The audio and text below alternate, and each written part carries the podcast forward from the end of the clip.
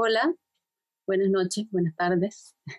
Bienvenidos a Encuentros el Mercurio Online eh, por las pantallas de Emol TV.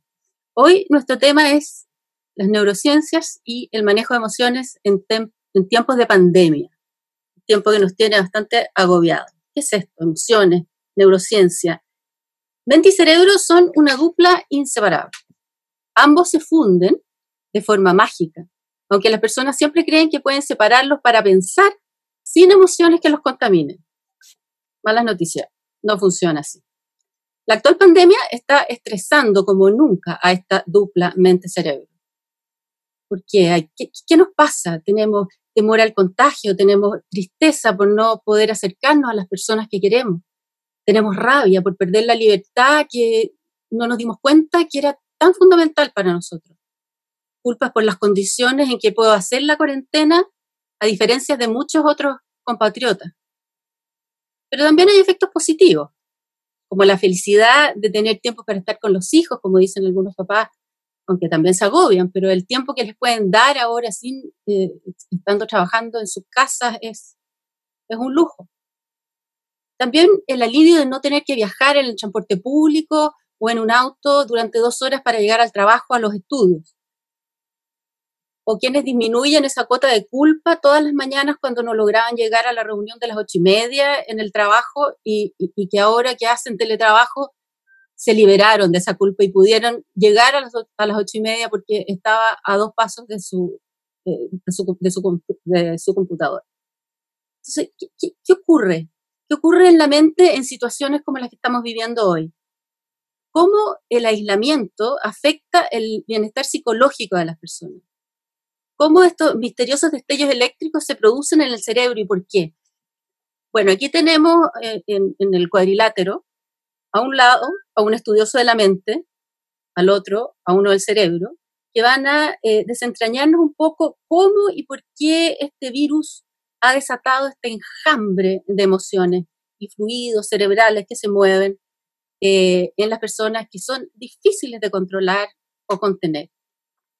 Está con nosotros eh, Pedro Maldonado, neurocientífico, investigador del Instituto Milenio de Neurociencia Biomédica de la Facultad de Medicina de la Universidad de Chile, el PNI, y Juan Pablo Jiménez, psiquiatra de la Universidad de Chile y director del Instituto Milenio de Investigación en Depresión y Personalidad.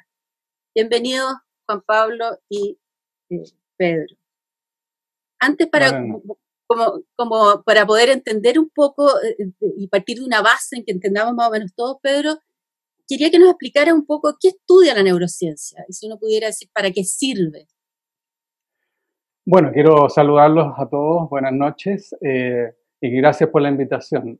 la neurociencia es un conjunto de disciplinas científicas que busca entender cómo funciona el sistema nervioso del hombre y los animales pero particularmente trata de entender cómo funciona el cerebro humano, de cómo a partir de estos destellos eléctricos que tú mencionas surge nuestra conducta, lo que vemos, tocamos, nuestras emociones, ¿cierto? nuestros miedos, pero también nuestro pensamiento eh, de, la sociedad, eh, todo aquello que nos caracteriza como humanos surge de este cerebro.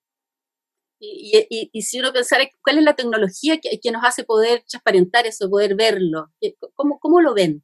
La neurociencia sufre de adelantos tecnológicos, estamos bastante limitados para poder entender lo que ocurre en el cerebro y distintas técnicas tienen algunas ventajas y desventajas. Hoy estamos todavía muy lejos de conocer la mayoría de los secretos del cerebro, pero lo hacemos mirando cerebros de animales directamente o cerebros humanos con tecnología de imagenología, por ejemplo, o mirando la actividad eléctrica por sobre la cabeza con técnicas que se llaman electrocefalografía.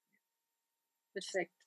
Bueno, y ahora vamos al tema que nos, que nos eh, emociona, digamos, a propósito de las emociones. Mm.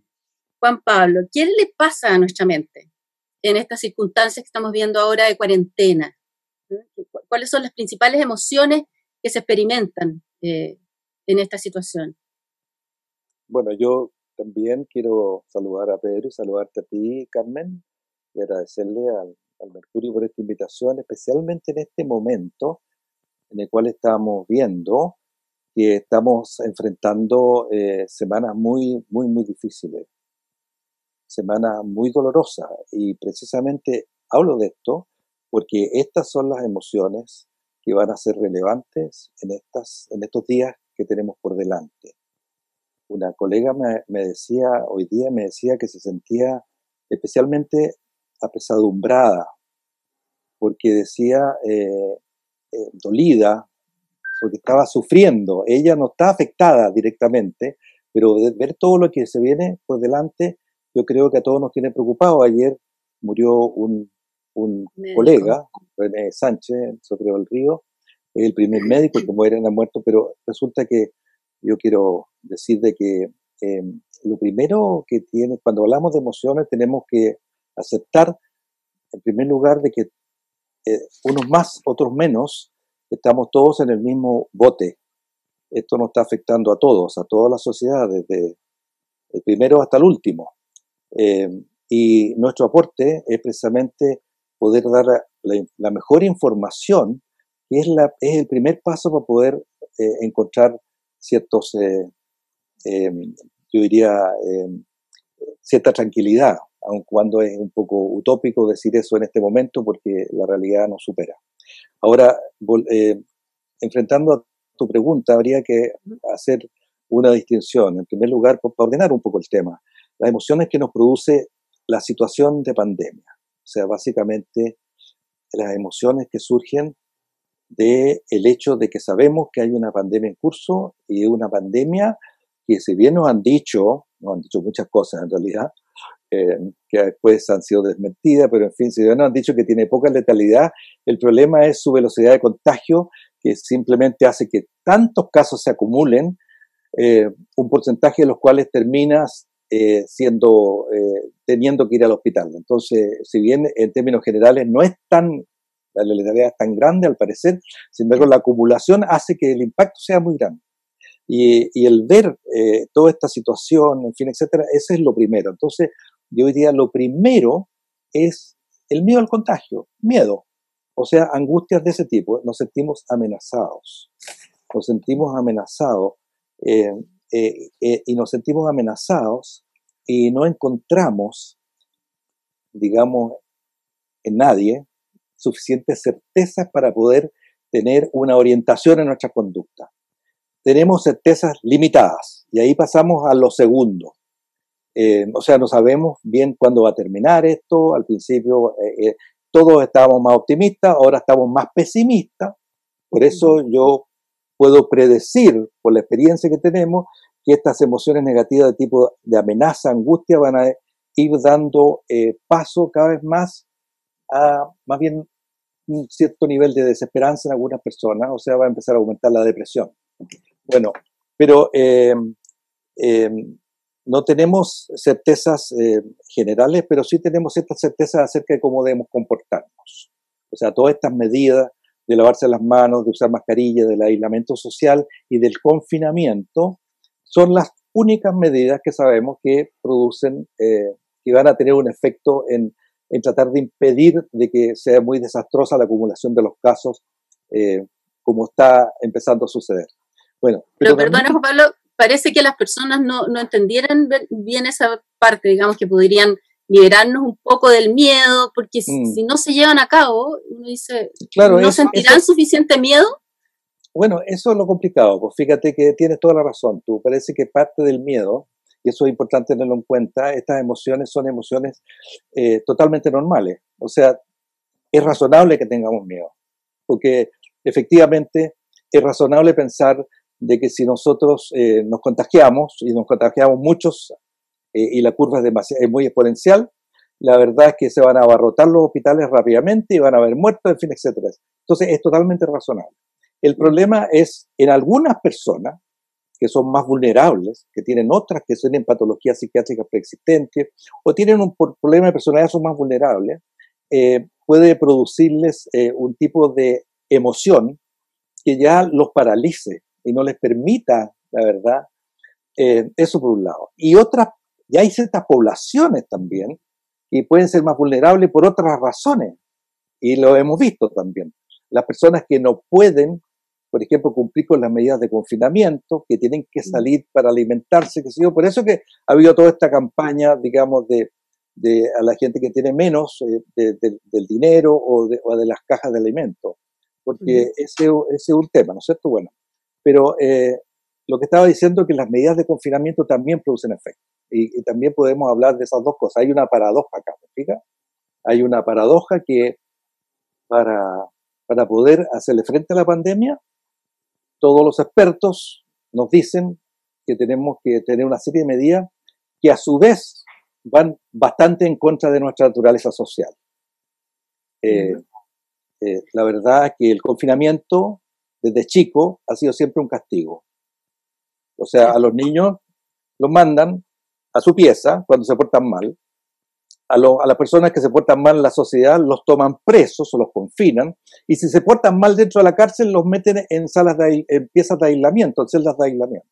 Entonces, obviamente es un castigo. O sea, a no, no, nos gusta a los seres humanos estar confinados, porque nuestra naturaleza, y esto, y esto Pedro puede, puede hablar mucho más, nuestra naturaleza y nuestro cerebro es eminentemente un cerebro social. Eso es muy importante. A lo mejor eso tiene que ver también con la rebeldía de, no asumir el, tener que quedarse en cuarentena, porque hay gente que no puede efectivamente porque tiene que trabajar, pero hay otros que es porque, porque se hace la fiesta o porque...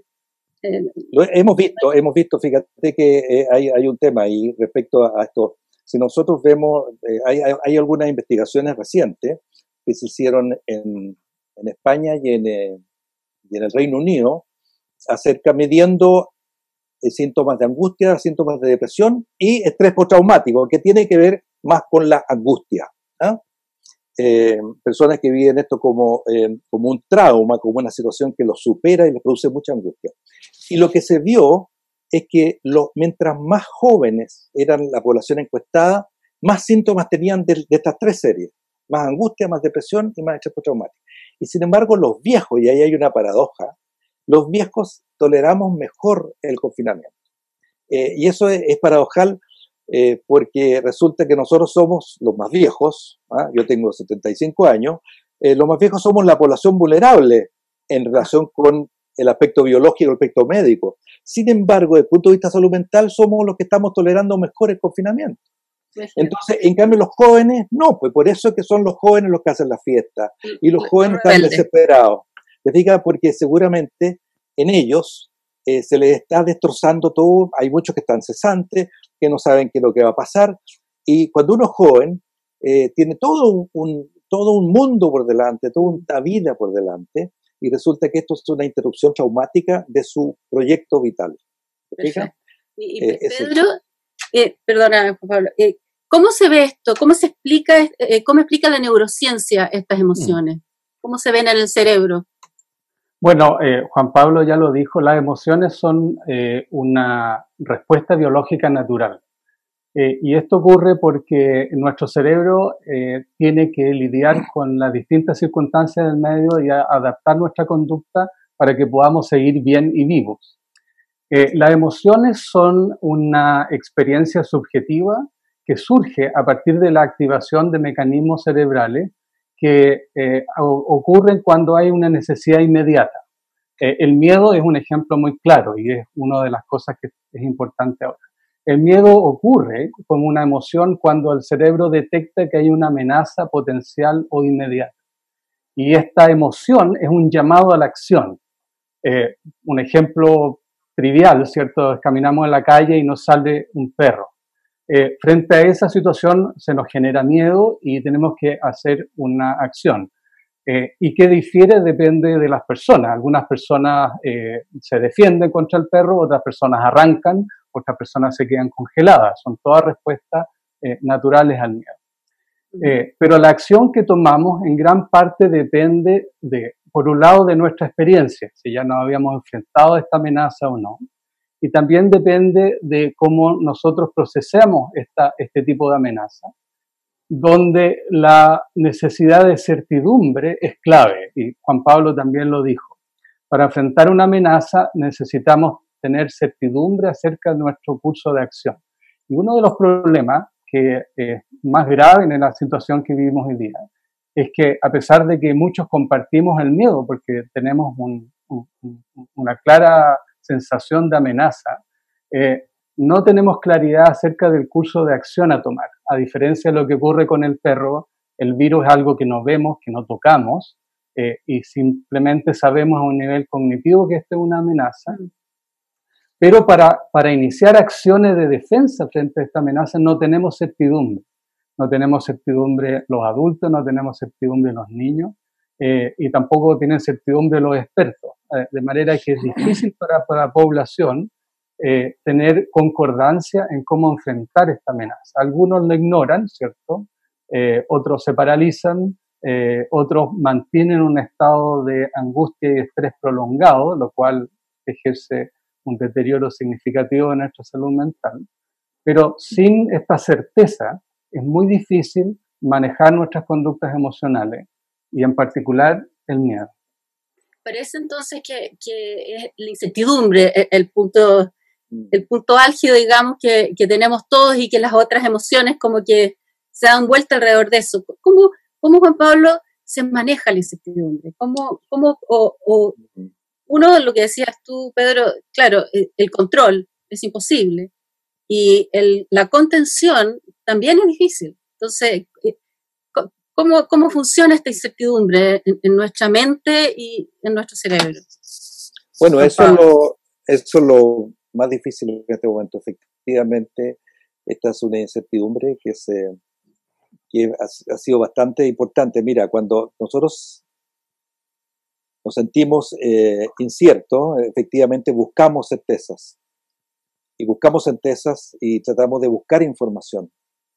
Y resulta que cuando la información, como hemos visto, una y otra vez es contradicha, porque lo que pasa es que eh, las primeras las primeras ideas que teníamos sobre esto. Ayer el ministro dijo que sus primeras certezas se le habían caído como un castillo de naipe, lo dijo. Mm. Bueno, eso le ha pasado al ministro y no ha pasado a todos en alguna medida. La verdad es que los científicos, por eso que han llamado tanto a la cautela, ¿se fijan?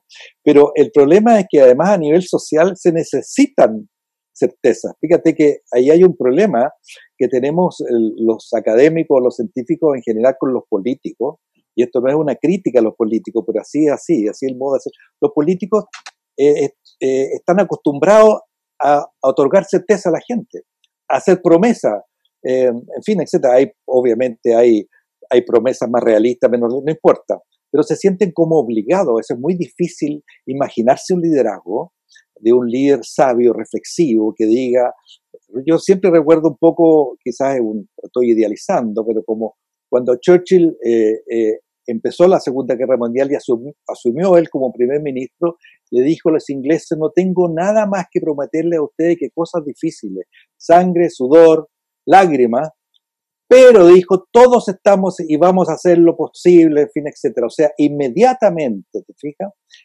No le da ninguna certeza al pueblo inglés, pero le dice, estamos con ustedes y vamos a trabajar, hacer trabajar todos juntos. Entonces yo creo que eso es súper clave. O sea, frente a esta incertidumbre, eh, frente a esta dificultad que tenemos que sostenerla, tenemos que sostenerla y tenemos que ser muy estrictos con las medidas sanitarias, porque efectivamente esas son las únicas que se han probado que son útiles para protegernos y proteger a los demás, para poder esta, este asunto de aplanar la curva para que no se junten todos los... Eh, ya.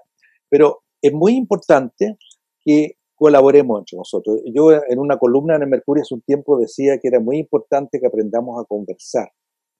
Porque fíjate, y eso es lo que estamos haciendo aquí ahora. Estamos conversando a través de esta plataforma con no sé cuánta gente que nos está escuchando. Estamos tratando de dar una información veraz, una información simple, para que la gente entienda lo que está pasando. Sabemos por la experiencia psicoterapéutica ya de más de un siglo que el conversar sobre estas cosas, sobre conversar sobre los conflictos, sobre las incertidumbres, aun cuando no se solucionan, alivia y permite resistir.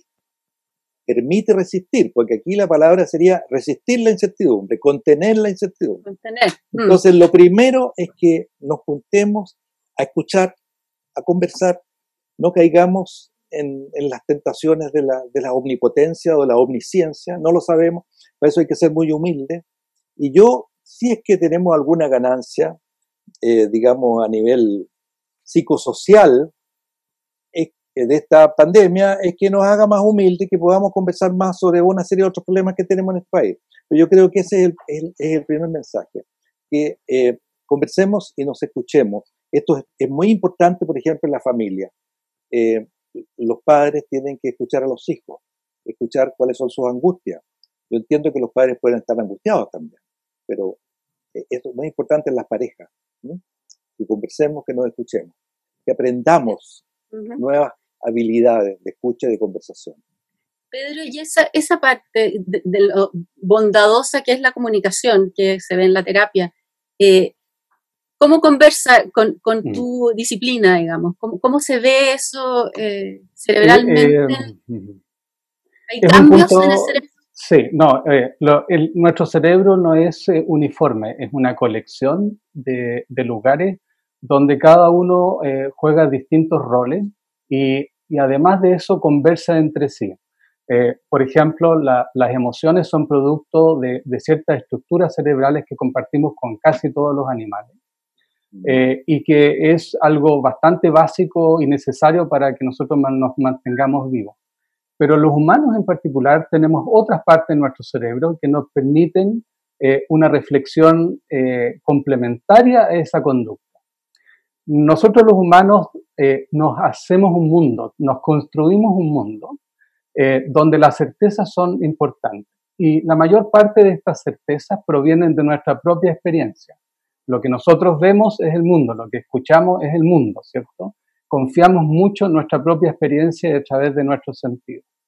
Pero gran parte de nuestra realidad también se construye en un ámbito social. Esto también lo, mencionó Juan Pablo. Eh, creamos certeza y creamos realidades también en nuestra interacción social, que en el caso de los humanos es extremadamente amplia y compleja. Y por lo tanto, cuando no hay certezas que pueden provenir de nuestra propia experiencia inmediata, no nos vemos, no tocamos, también podemos construir esta realidad eh, en torno a lo social y, y, eso requiere, y ahí es donde viene la importancia, efectivamente de la interacción social que hoy día afortunadamente podemos hacer con otros medios, eh, además de la presencia, donde podemos disminuir eh, y un poco contener estas emociones porque, porque, podemos construir una realidad compartida a través de la interacción social. Y, es importante que esas interacciones sociales sean, por lo tanto, eh, interacciones de buena calidad, ¿cierto? Donde no estemos mutuamente aumentándonos los miedos, donde no estemos constantemente aumentando nuestras exigencias, sino que contengan interacciones donde busquemos bajar la ansiedad, disminuir el estrés, que, está mm. haciendo un daño eh, extremadamente importante por la mantención, ¿cierto?, de estos estados de angustia y miedo. Y en ese sentido, eh, podemos usar nuestro cerebro más complejo, basado en interacción social, para ayudar a contener y disminuir estos estados que están deteriorando nuestra salud mental.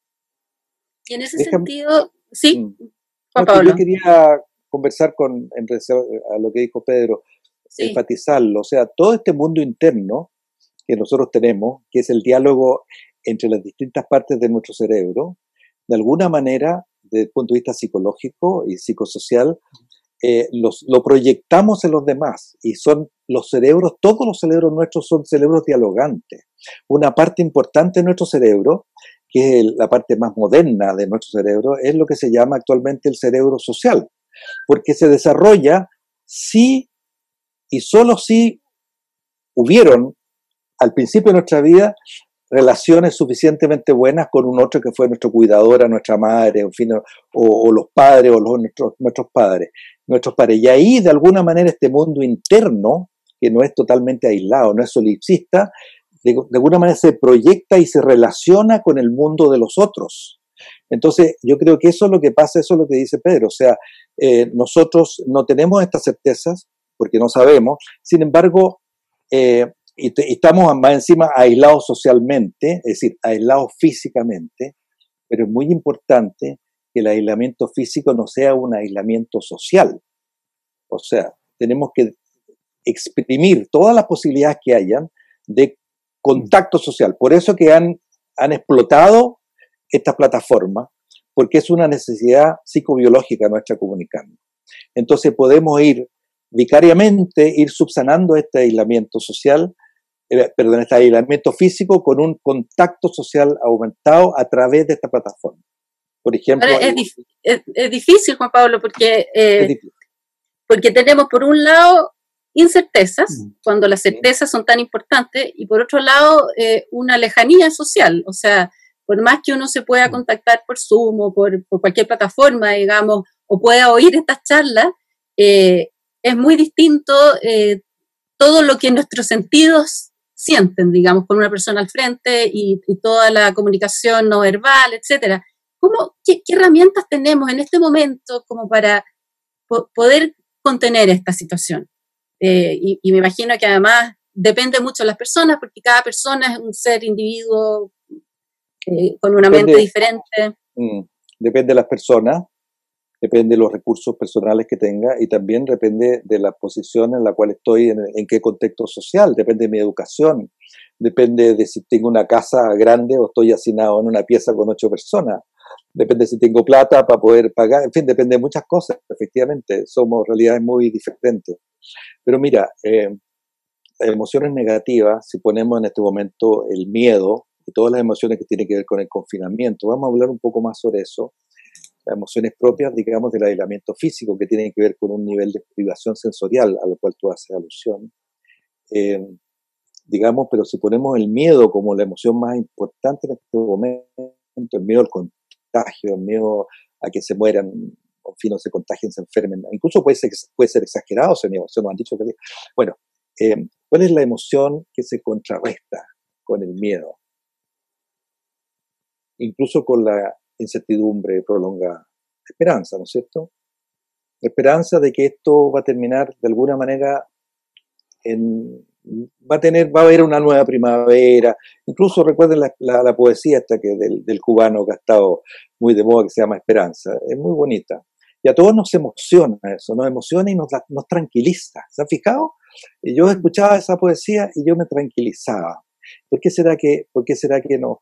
Eh, y eso forma parte también de nuestra, de nuestra biología. O sea, hay sistemas motivacionales eh, que, tienen que ver con la búsqueda, que tienen que ver con la exploración, y ahí la esperanza es una emoción positiva y, y, hay, y, la alegría de encontrar algo, en fin, nos anticipamos, así como nos anticipamos los duelos, también nos anticipamos los descubrimientos, nos, nos anticipamos las cosas positivas.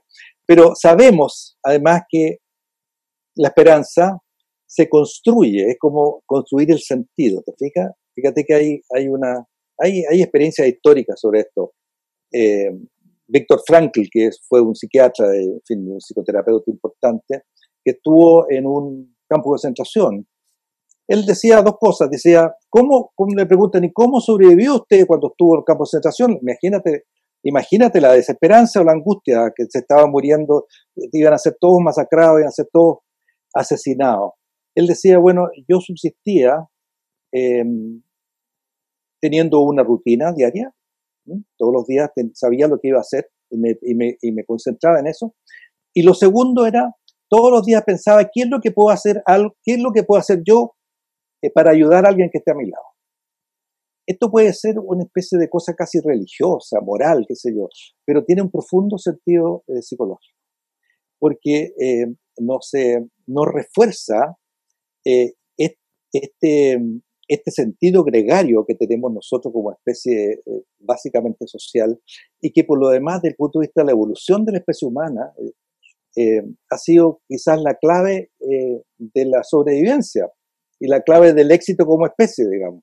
Aun cuando hay que poner un poco entre paréntesis, eso tanto éxito nunca lo sabemos.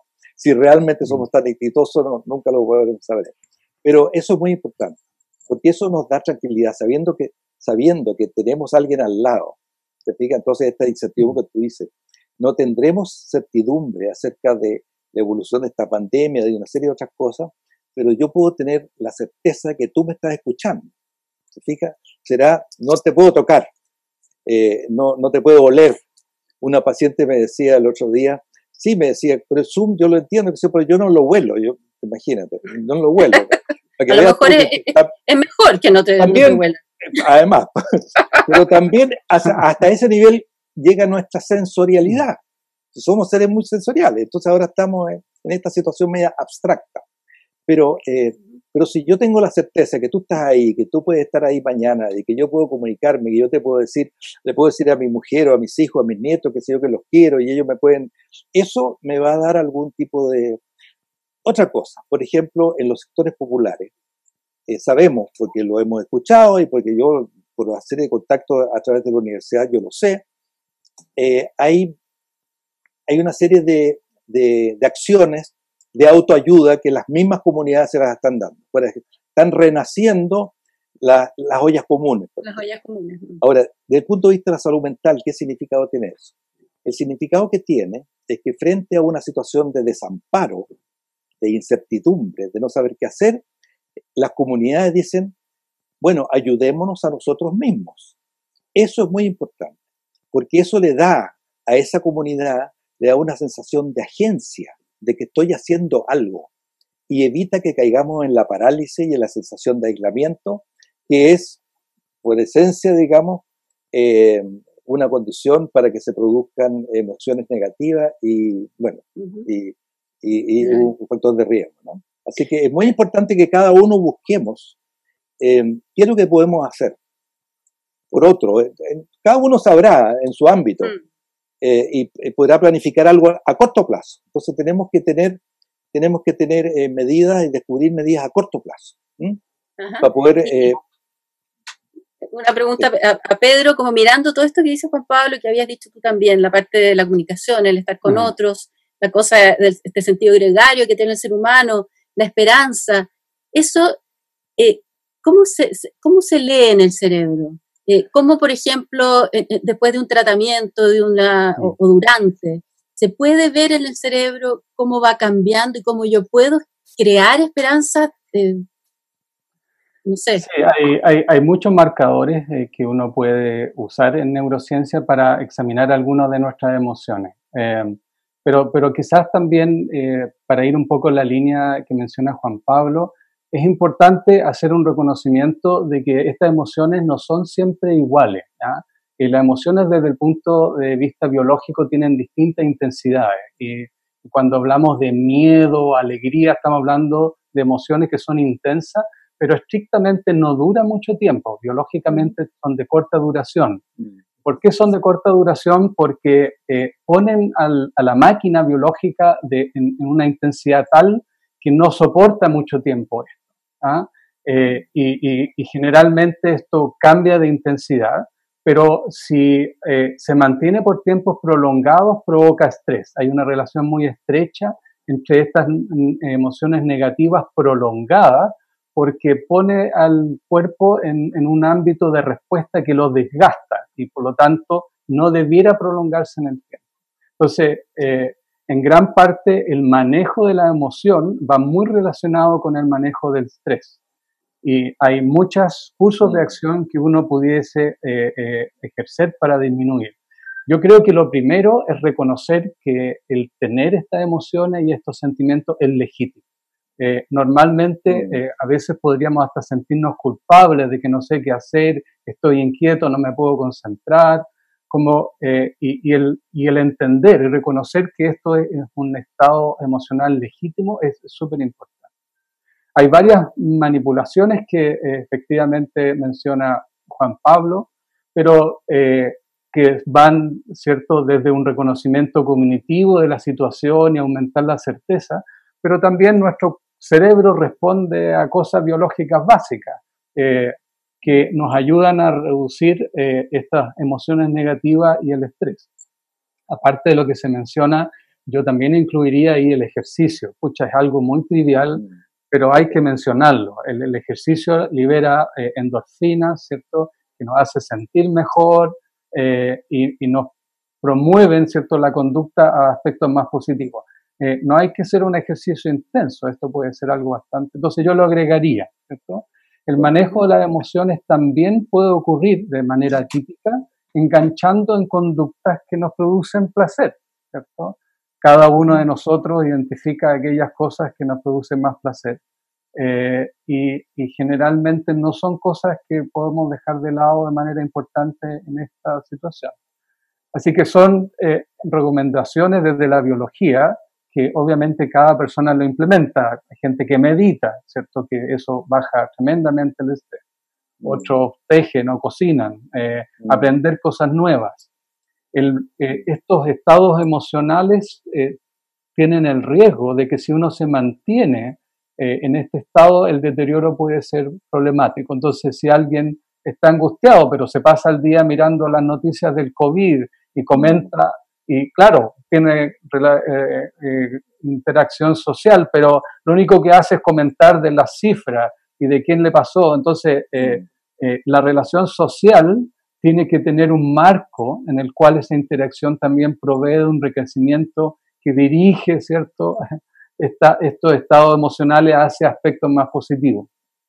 No solo Imagino que habrá un, un, equilibrio, ¿no?, entre, entre no desconectarse totalmente de lo que está pasando, que es lo que terminan haciendo las fiestas, y por otro lado, no psicosearse, como dicen los jóvenes, ¿ah?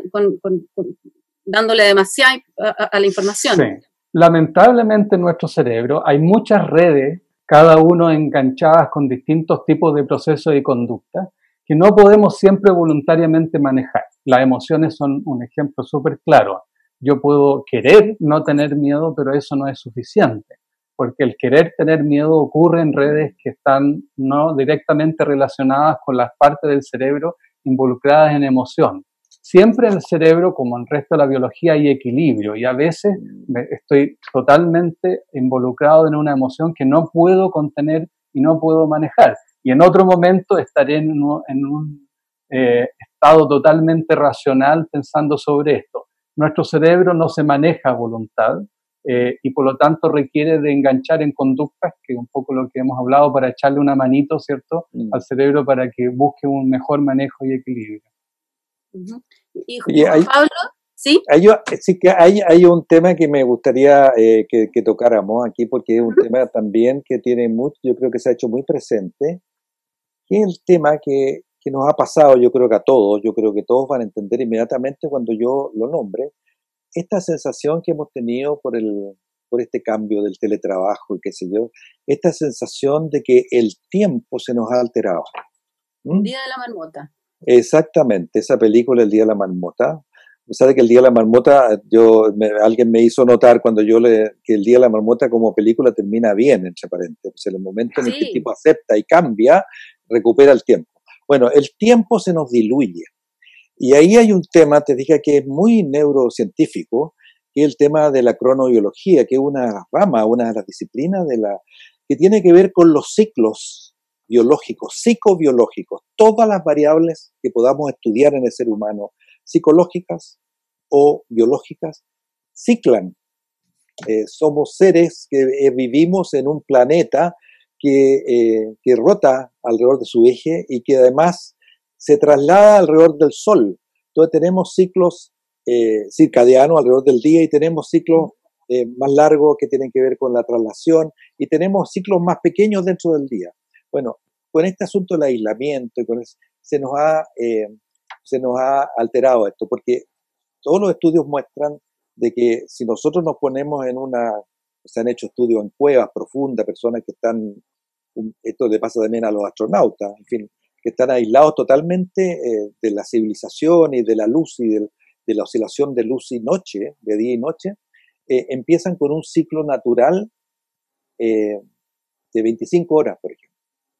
Entonces empiezan como a desfasar. Entonces, los estudiosos dicen de que existen marcadores de tiempo.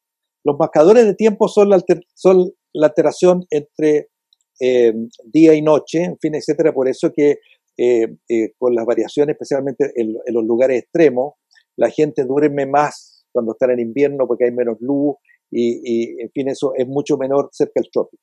Pero también, y es muy importante, hay marcadores sociales que dan el tiempo. Y los marcadores sociales son las conductas, las rutinas que tenemos durante el día. Entonces, es súper importante eh, porque esta sensación de como incluso se producen alteraciones de la memoria. Si yo, yo el lunes pensé que estábamos a domingo, no, queda muy bien ubicado. ¿ah? Mm. Entonces es muy importante tener rutina. Eh, tratar de hacerse una rutina, levantarse a una hora, hacer ejercicio es muy importante, es muy importante. eh, y, hacer ciertas cosas, incluso este asunto de trabajar del teletrabajo también, pero también tenemos que proteger eso, porque hay personas que están tan absortas en el teletrabajo que no pueden diferenciar su periodo de trabajo del periodo de no trabajo. Eso yo lo he visto en mí mismo, lo he visto en mis pacientes, lo he visto con amigos conversando. Tenemos que aprender, eh, aprender en, esta, en esta situación y en esta cuarentena que parece que se va a prolongar más de lo que desearíamos, tenemos que también eh, considerarlo un periodo de aprendizaje. O sea, las cosas, y esto es muy dinámico también, esto es un proceso. Las emociones y las, y las sensaciones que teníamos al principio de esta cuarentena son distintas de las que tenemos ahora. No sé si, yo creo que, mm. creo que a todos les pasa eso. Y es porque de alguna manera ya nos hemos ido adaptando. Eh, nuestro organismo eh, es muy adaptable. Y es porque probablemente hemos ido descubriendo rutinas dentro de esta anormalidad. Entonces, eh, las personas están aprendiendo, te fijas, hay personas que no lo pueden hacer, pero hay otras que sí han podido hacerlo. Han ido descubriendo nuevas, eh, como decía Pedro, nuevas actividades y lo han ido transformando en un aprendizaje nuevo y eso da esperanza, obviamente. Eso permite sostener la incertidumbre en otros ámbitos. Y, quizás esas rutinas, Pedro, eh, mm. deberían ser distintas a las rutinas que uno tenía en tiempos normales, porque finalmente si no, uno se ve, ve que falta algo, que no coincide y que finalmente se aumenta la incertidumbre. Digo, Sí, hay varias cosas que estamos aprendiendo de esta situación que no sabíamos antes. Eh, y además están ocurriendo cosas muy interesantes. Quiero referirme a una de ellas eh, que mencionó, el problema de la memoria. Efectivamente, mucha gente ha estado reportando problemas de memoria. Eh, y lo que ocurre es que los mecanismos de memoria que operan en el cerebro necesitan que haya ciertos hitos en esta línea de tiempo al cual podemos asociar los recuerdos. Pero eh, como todos o muchos experimentamos, eh, la línea de tiempo es relativamente muy plana. No hay eventos particulares que nos ocurran durante las últimas semanas porque vivimos el mismo día todos los días, ¿cierto?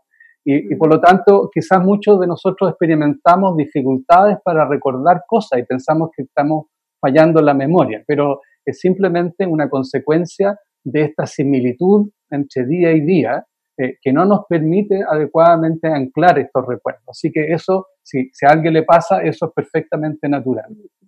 Eh, y, además que hay algo eh, un poco desilusionante del teletrabajo. Inicialmente quizás muchos de nosotros pensamos, mm, qué interesante, no voy a tener que perder tiempo viajando, como tú mencionabas al principio. Mm. Sin embargo, resulta que estamos ocho horas al día, aquellos que hacen mucho trabajo en el, computador, haciendo la misma tarea todo el día, todos los días. Entonces, no tenemos la sensación, como ocurre quizás en los trabajos reales, donde segmentamos el día en actividades que son un poco distintas. Ahora estamos más frustrados porque estamos pasando mucho más tiempo haciendo exactamente la misma tarea, sentados frente al computador, en el caso del teletrabajo. Y eso eh, eh, agrega un, poco de, problema a nuestra situación, ¿cierto? Porque eh, el teletrabajo no nos hace rendir como rendíamos antes. sentimos la misma exigencia de parte de nuestros jefes y sin embargo nuestro rendimiento es menor. no sabemos qué estamos ocupando el tiempo, se nos pasó el día frente al computador, entonces esta situación de aislamiento social distorsiona algunas de nuestras conductas cognitivas como la percepción del tiempo y, de, las rutinas. Eh, ¿Cómo arreglar eso? Bueno, quizás eh, hay, leí un artículo, por ejemplo, que recomendaba eh, hacer eventos especiales dentro del confinamiento una vez a la semana, dos, para ir marcando una diferencia. carrete virtual. carrete virtual, etcétera, los fines de semana, pero el problema es que después de pasar ocho horas frente al computador. claro. Uno quiere hacer un Zoom con tus amigos para estar otra hora frente al Zoom. Exactamente. Eh, eh, hay que hay, quizás hay que eh, escoger mejor cuáles actividades uno va a hacer y no sentirse tentado a ocupar el computador todo el tiempo. Pero quizás mm. quebrar esta rutina es una sugerencia que yo he visto recomendada con frecuencia. Y mm. Pedro, ¿qué, emociones positivas ves tú que podríamos porque ya vamos a tener que ir cerrando para dejarlos eh, un poco más eh, aliviados en cierta forma. que, también se pueden eh, hacer aprendizajes importantes de, una cierta conciencia reflexiva, qué sé yo, pero asociada también a cosas positivas. sí, efectivamente yo creo que eh, a diferencia de otros animales, nosotros tenemos eh, una enorme parte del cerebro que nos permite racionalmente modular parte de nuestras conductas emocionales. Podemos, por supuesto, dejarnos eh, llevar enteramente por las emociones eh, negativas que existen y eso obviamente eh, eh, no es fácil impedirlo. Pero nuestra capacidad de reflexión también nos permite identificar aquellas conductas que resultan en que tengamos emociones positivas. Cada uno de nosotros, obviamente la gente es diferente, identifica actividades o maneras de obtener ¿cierto? Un, estas emociones positivas para unas personas quizás conversar eh, privadamente con alguien le, genera una excelente emoción positiva. Eh, hablábamos de cine, de repente hay gente que disfruta mucho el cine o lee libros eh, o aprende cosas nuevas. Cada uno de nosotros podemos identificar situaciones que generan en nosotros una emoción positiva que ayuda a contrarrestar lo negativo. No es imposible dar una receta común, ¿cierto? Eh, pero, pero cada persona puede, eh, ahora con un cierto tiempo, eh, identificar esta, este, este, tipo de acciones y, hacer un plan para tratar de reiterar estas conductas para ayudar a, la situación. Yo, y mira, yo agregaría una cosa. efectivamente tenemos que buscar actividades de que nos permitan escapar un poco a esta incertidumbre. Y una, y una cosa muy importante es que tenemos que buscar actividades, como yo dije, que nos den la sensación de estar siendo útiles más allá de nosotros mismos.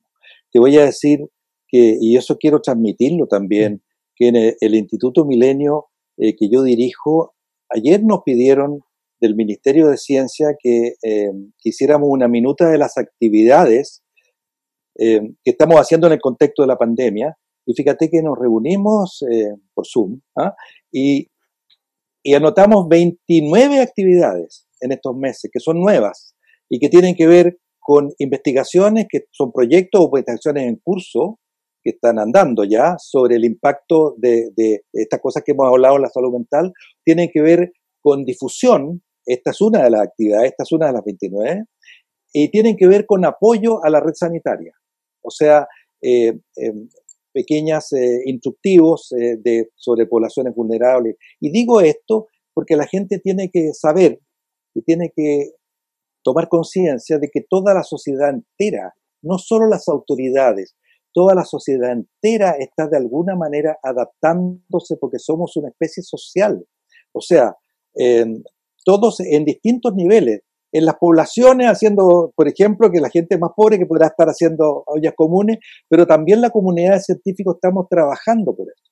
Estamos trabajando y hay una serie de concursos en este momento. Por ejemplo, el Ministerio de Ciencia abrió un concurso para que los científicos eh, eh, hagan investigaciones operativas muy, muy actuales, muy pertinentes. El Banco Interamericano, y ahora acabo de recibir otra, encima otro concurso de la Comunidad Europea, para que nosotros nos pongamos en marcha para esto. Entonces hay mucha gente, no solo, no, eh, solo por, por, vacuna, o fin, no, no solo eso, una cosa mucho más compleja. Y yo creo que eso puede ser un legado muy positivo de esta, de esta pandemia, eh, en el sentido de que nos permite reconstruir un tejido social que en los últimos años se demostró por el estallido del, del, del, del 18 de octubre que estaba bastante deteriorado. O sea, cohesión social. ¿Qué significa eso? Que mm. todos nosotros, en los muy distintos niveles, porque yo no, no tengo, no, yo no soy autoridad de nada, salvo en el pequeño grupo mío, que estamos activamente participando en esta sociedad y tratando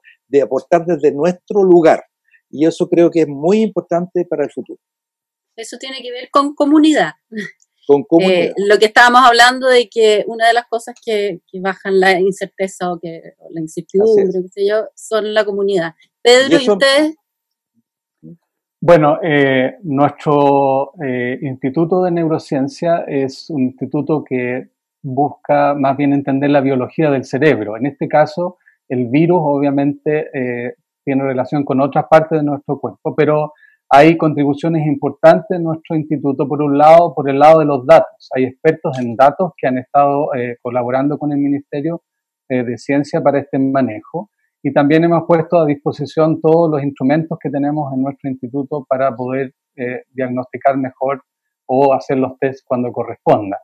en el departamento de neurociencias en que yo participo, tenemos una iniciativa eh, de poder poner a disposición del de, eh, público en general eh, distintas propuestas para manejo de la salud mental y autocuidado. Tenemos una página web que se llama En Casa que Pasa, donde hay información importante que contribuye al autocuidado. pero creo que acá en gran parte, digamos, el, el, rol de todos es contribuir, aunque sea con un grano de arena, eh, para eh, que en conjunto, porque si no lo hacemos entre todos, esto no resulta, eh, disminuir el, el problema y, y, eso va a tener como consecuencia para todos una disminución de nuestros problemas de ese momento. Bueno, muchas gracias. Ha sido yo creo que justamente eso, de hacer comunidad en unidad, mm. yendo todos al mismo objetivo, finalmente es lo que nos va a quitar un poco, un poco, equilibrar un poco estas emociones mm. eh, ah, que tenemos dando vueltas eh, y que vamos a tener por bastante tiempo por lo que se ve. Así que les agradezco muchísimo eh, el haber conversado aquí y me imagino a la gente que se va a haber entretenido bastante. así que les doy las gracias y les eh, cuento que los dejamos invitados para el próximo miércoles, el, 30, el 3 de junio, en que se, se tocará el tema eh, de COVID-19, evolución, inmunidad, inmunidad y vacunas, con el doctor Miguel O'Ryan y esta servidora. Así que los esperamos y eh, ojalá que hayan tenido una, una tarde entretenida y distinta para buscar esos vehículos diferentes que, que nos están aquí recomendando. Muchas gracias. Muchas gracias por, eh, de mi parte al menos. También de mi parte y, un gusto de haber conversado contigo, Pedro. igualmente. Estamos en la misma facultad, pero no nos vemos tanto. Muchos campos. Gracias. Muchas gracias. gracias al Mercurio por la invitación. Igualmente.